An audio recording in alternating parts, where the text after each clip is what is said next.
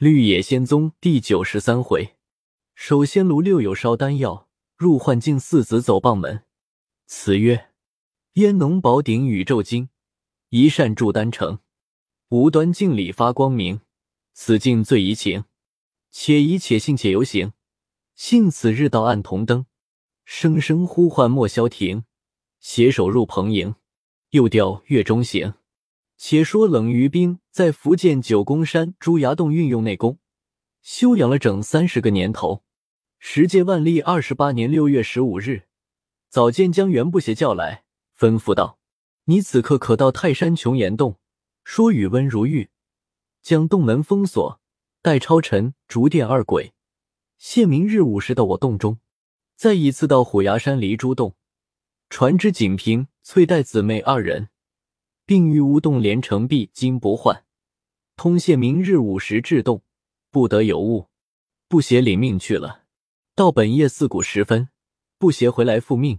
至次日晨牌时候，温如玉带二鬼早到，不敢擅入。于斌已知，令不邪领他觐见。不邪将如玉和二鬼唤入，见于斌端坐在宁霞殿石床上，如玉拜了四大拜，叩首请后毕。同不协分立两帮，伺候二鬼叩头。于冰具慰劳了几句，着二鬼在洞外等候众弟子到时通报。二鬼去气，于冰将如玉上下一看，笑说道：“你面目上也竟有三四分道气，故借口诀之力，到底有仙骨者，迥异凡夫，将来可望有成。”又问了些内功话，如玉自叙三十年来造就。于斌点头道：“好。”少客超尘禀道：“李珠洞二女弟子道。”于斌道：“招他们入来。”须臾，锦屏、翠黛二女士叩拜床下。如玉从未见过，竟不知是何人。只见一中年妇人，年约三十许，生得修眉凤目，风韵多姿；又见一少年妇人，年纪不过二十上下。面盘更是俏丽绝伦，是之足令人动惊鸿游龙之目。如玉心里说道：“此广寒瑶池之绝色也。”又想起当日的金吒儿梦中配合的蓝牙公主，与此女比较，真同粪土矣。再看二夫人衣服，俱是道姑装束，丝桃宝剑，玉佩霞堂，云髻上漂浮珠冠，香裙下款簇风缕。又见二夫人几珠唇。陆浩齿，粒粒应声，说道：“锦屏、翠黛叩谒，愿无师万寿无疆。”于冰将二女士上下一看，道：“好了，你们将原形脱尽，已成不磨人体，我可以对汝赴雪山矣。”二女士起来，于冰也问了些内功话，指着如玉道：“此文如玉也，与你们系同门师弟兄，可各以礼献。”二女士相如玉一服，如玉作揖相还。二女士见如玉如冠不服，看年纪不过二十多岁，骨骼儿甚是秀雅，眉目间大有风情。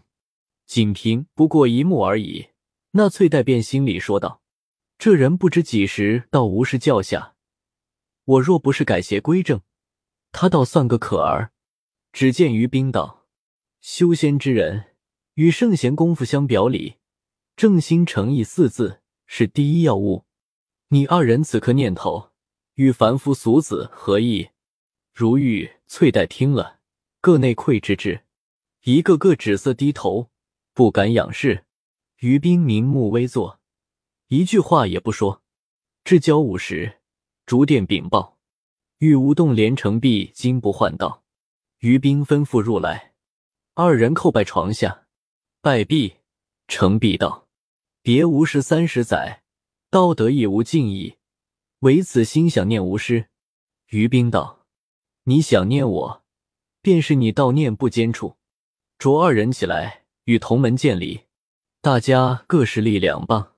二女士又心里鬼念道：“这长须大汉是连城璧，曾到过我们洞中，那瘦小道人却未见过，想就是金不换了。”于冰先将程璧一看，见面上大有道气，心下大悦，笑问道：“你龙虎降了吗？”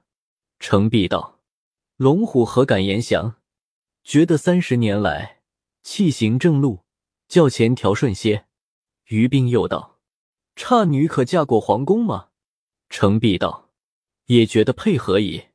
但近年来丹田中忽起忽伏，似隐似现，若常有一物在内，吾如冷热不一，虚实莫定，弟子甚为惶惑，正要请问师尊。”只是得失，于冰笑道：“好，阻止你修炼真诚。汝言冷热虚实莫定，起伏隐现不一，此正结胎时也。胎不成，则四体百骸，气随欲所至，如珠滚河盘，如烟寒流履，无不可到之处也。语气又将不换细看，见他造就和如玉不相上下，也问了几句内功话。”复将男女弟子谱形一看，为圆不邪，面若寒玉，体若疏松，二目光耀如电，练就自然人形，早将皮毛脱尽。知他内丹已成八九，不但程璧等远不能及，即离珠洞二女亦不及也。一处类修炼至此，可见仙道缘不羡人，君系人有限耳。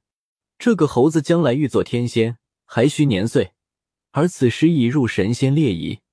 看罢，不禁点头再三。程璧道：“师尊点头何意？”于冰道：“吾细看众弟子修为身份，无一如缘不邪者，使人人皆能似他，也不枉我度托你们一番。”程璧道：“离珠洞姊妹与不邪何如？”于冰道：“他三人修炼年岁。”各不差上下，内丹锻炼尚欠不邪十分之三。至于心地纯一，锦屏欠其二，翠黛欠其四。你用心纯一，倒不在元不邪下，而年岁甚浅。若温如玉今不换，则不足与之较论矣。又道：你们今日同门相会，我与你们排定次序，列无门者，不得目无长幼。众弟子各居公道，愿闻无师法旨。于冰道：“万物之中人为贵，连城壁里何为大弟子？奈功行甚浅。今朝原不协为大弟子，成璧为二，锦屏第三，翠黛第四。因你二人修炼已久，故如此分派。但你姊妹在洞中有公主之称，岂修道任所宜？况汝父非帝非王。”这公主二字从何处叫起？这还是外教妖魔名号？有知天仙神仙者如此耶？从今后，或自称女道士，或女雨师，或称某山某洞锦屏翠黛是皆可也。二父满面羞愧道：“金刀明玉，使之前非。”于冰又道：“金不换在第五，温如玉第六。以后照此次序，师弟兄妹相呼。”众弟子俱齐声应道：“谨遵法旨。”于冰向不邪道：“温如玉已修道三十年，仍穿如服，非玄门气象。中层洞内有墨月顶真人留下道一道观丝桃草履数件，你可领他去穿戴见我。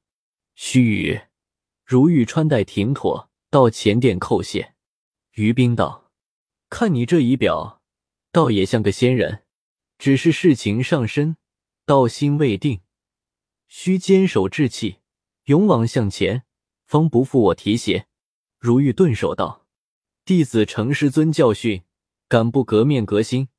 于冰如此方好，又将超尘、竹点叫来，吩咐道：“你两个封闭洞门，在洞内轮流看守，不得怠忽。”二鬼领命。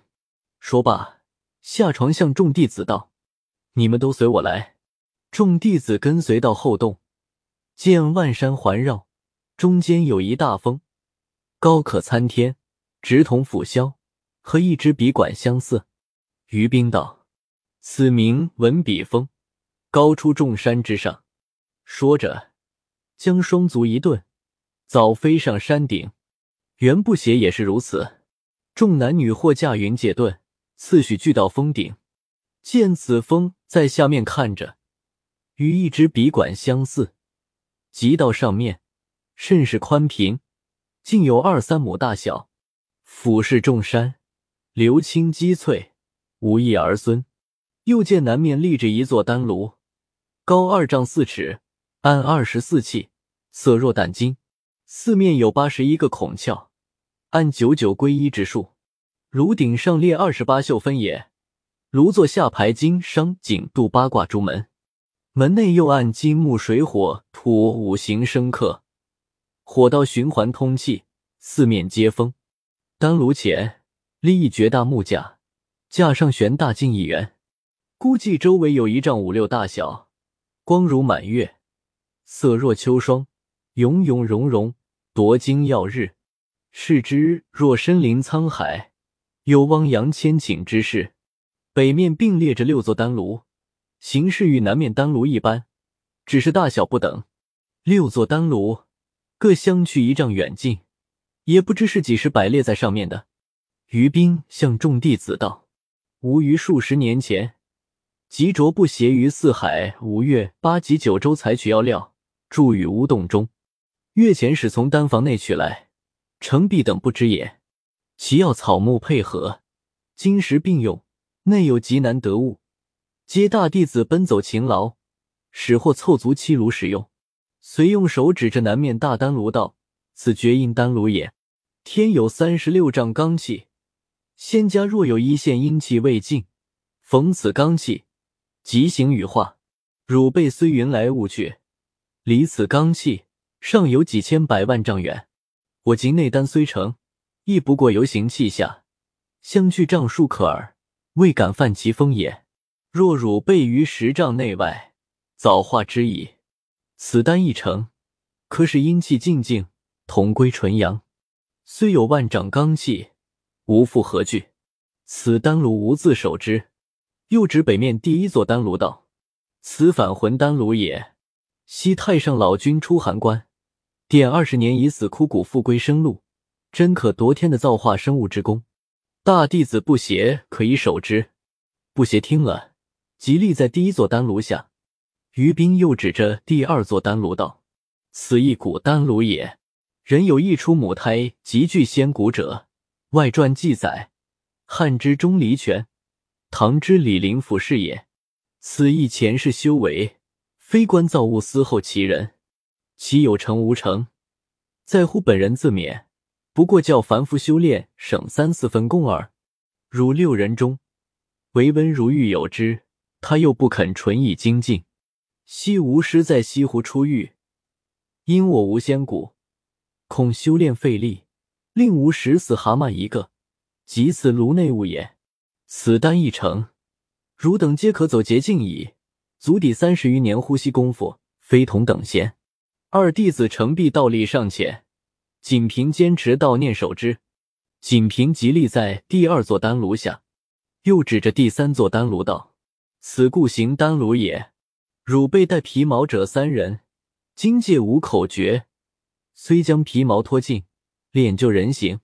然七人则可，难会三界诸仙神圣，朝拜上帝。此丹一成，则始终如一，永成大罗灵仙体。任他普天烈宿，山海群真，谁能辨出你们根底？翠黛可坚持道心守之。不但与你姊妹大有益，及于元不写，亦大有益也。甚至免之，无复无言。翠黛即站在第三座丹炉下，又指第四座丹炉道：“此隐身一行丹炉也。此丹一成，可隐身使仙凡不见，兼可一己行作人形。此修道人游戏三昧之物也。二弟子程璧守之。”程璧立在第四座丹炉下，又指第五座丹炉道：“此禁魔丹炉了。此丹若成，可分千粒，则丁甲并日夜游神，皆可立降；驱逐群邪，可代书符送咒之劳。一汝被积功累行，救济众生之一助。今不换守之，不换即立在第五座丹炉下，又指第六座丹炉道。”此辟古丹炉也，此丹一成，服之可千日不饥，免二便走些元气，食深山修道人不可少之物。温如玉守之，切记坚持出制，无为情欲所夺。七座丹炉，前曾说过，聚山海之至宝和万国之珍奇，非一朝一夕容易得来。今令汝等各守一炉，一则验汝等操守，二则补诸弟子所不足。其丹之成败，总在汝等一心。一心正，则百邪远去；一心不正，则百感丛生。丹之成就，都无定日，有日期一足，而丹未成；亦有日期不足，而丹即成者。我这丹炉，即导动诸仙得此术者。十五一二，此系天罡总书内秘方。汝等果能心诚公道，何难力办？至于邪魔外道、妖神野仙，见汝等丹成，或力夺，或盗取，无自有法治之，无关汝等道理深浅。说罢，从怀内取出一水晶小碟，周围约三尺大小，向空一掷，比风头高起有七丈余，须臾。化为树木大小，光辉皎洁，恍若身在冰湖境界。于冰道：“有此物一照，择日不能透，雨不能漏矣。”众弟子亦不敢问，究不知为何宝。由三寸便至于数亩大也。又从袖中取出茶杯大小扇子七把，形式极圆，分授六人，自己留了一把，说道：“此扇虽小。”山之可使烈焰冲天，言气回身坐在南面大丹炉下。众弟子见于冰坐了，一个个各守自己丹炉，在北面一带坐下。看那丹炉，并无半点火星在内。大家狐疑道：“这扇子要它何用？”锦屏和不邪最近，低声问道：“大师兄，我们就扇吧。”不邪道：“少客师尊发火。”火起时再扇，花未毕，只见于冰用右手向地下一指，就地下响一个霹雳，将程璧等吓得惊心动魄。黎珠洞姊妹更是害怕，唯缘不邪神色自如。迅雷过处，各炉内烟火齐发，众弟子山之，烈焰飞腾，直透金蝶，冲入霄汉之内。于冰高声说道。汝等用力不可太猛，须昼夜留心火色强弱，用文武善山之方妥。众弟子听了，又各缓缓加工。至第三日日色将出时，先是温如玉看见那一圆大镜子陡发奇光，光内渐次现出五色云霞，青红蓝绿，照阴的山谷变色，连冷于冰也不见了，忙低声叫不唤道：“五师兄，你可看见吗？”不唤道：“我早看见了。”两人正说着，又听得翠黛和程璧也议论镜子的话。又听得程璧道：“我们只守丹炉山火，任凭他奇形万状。”话未完，猛见那五色云霞立即散尽，现出许多的楼台山水、花木禽兽来，与人世繁衍大不相同。但见地上有山，山则浮玉盘纡。足绿重笼出群林而连理，忽或尔而中分。山上有树，树则称松如立，梗柏蛮作，布绿叶之茸茸，孵化蕊之梭梭。树傍有水，水则低沉相摇，沟快派连。潜龙伏吃素其险穴，巨鳞搏虾游其狂澜。水中有楼阁，楼阁则屋不成材，墙不露形。财金碧以饰当，雕玉田以居营。楼阁中有珍玩，珍玩则商夷下顶，合璧随珠。此含阴而流耀，彼积翠而华竹。楼阁外有花木，花木则阴剪枚举，兰蕙微长，既缤纷而足起，复含分以土方。其花木边有石桥，石桥则雕龙卷虎，白柱朱兰。美人泛舟于碧波之曲。仙侣垂钓于青林之渊，其石桥畔有原野，原野则书麦黍稷，桑漆麻柱。是时就得知名士，农夫先愁之犬母。原野中有禽兽，其禽兽则青鸾白虎，威凤祥麟，现奔腾之如电，睹飞河之凌云，此境也。虽蓬莱其难伦，岂引导之能拟？现者自应心经，弃者定阶官职。以秉烛以夜游，必岁月为一日。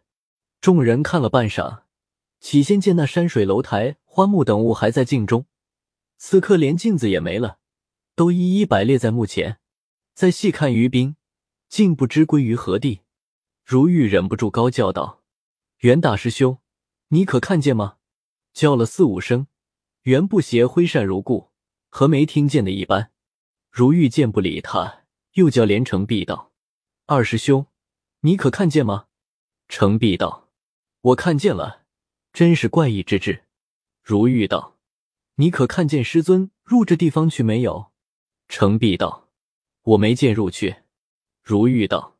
我看见入去了，此事前代一成仙师连念我们修道星辰，现此仙境度脱我们，我们苦修三四十年，今日该超凡入圣，何不去那楼阁山水中瞻仰瞻仰？这样好机会是失不得的。那一位同我去走走，金不换道，我和你去，若有好意思，再邀众位道友。说着，两人俱个站起。离了丹炉，一步步走入去，站在一大排露台阶上，指手画脚，像个快乐至极的光景。翠黛看得明白，向景平道：“我们修道一千五六百年，安可将此仙境道让他两个后学先得？我与你可同去一游？”景平道：“此即我等道中之魔，躲他尚恐不及，怎么还要寻了去？”翠黛笑道。姐姐好浮板，只管同我去来，包有好处。景平道：“你听我说，可静守丹炉，莫负师尊所托。”翠黛道：“你决意不去？”锦屏不答。翠黛又叫道：“大师兄、二师兄，去不去？你们若不去，我就有偏了。”程璧问不邪道：“大师兄肯同去吗？”不邪两只眼睛半睁半闭，一言不发。程璧又问了两声，也不好再问了。又听得翠黛道：“你们不看吗？他两个还在牌楼前等着立，我去了。”说着又走。程璧忍耐不住，说道：“我同你走遭。”程璧离了丹炉，和翠黛同行。只听得锦屏高声说道：“师尊何等相主，我们所思何事，是断断去不得。”程璧听了。又要回来，翠黛道：“二师兄好没主见，也不像个丈夫做事。我姐姐素性有些迂腐，袁师兄又是个古板人，你不看他连话都懒说，要去就去，何必看他两个？这好半晌不见师尊，十有八九是先去了。”程璧又见不换在那里点手，遂同翠黛走了入去。正是山山水水镜中看，海市蜃楼镜一般。贴却丹炉随洗去，从兹同上钓鱼竿。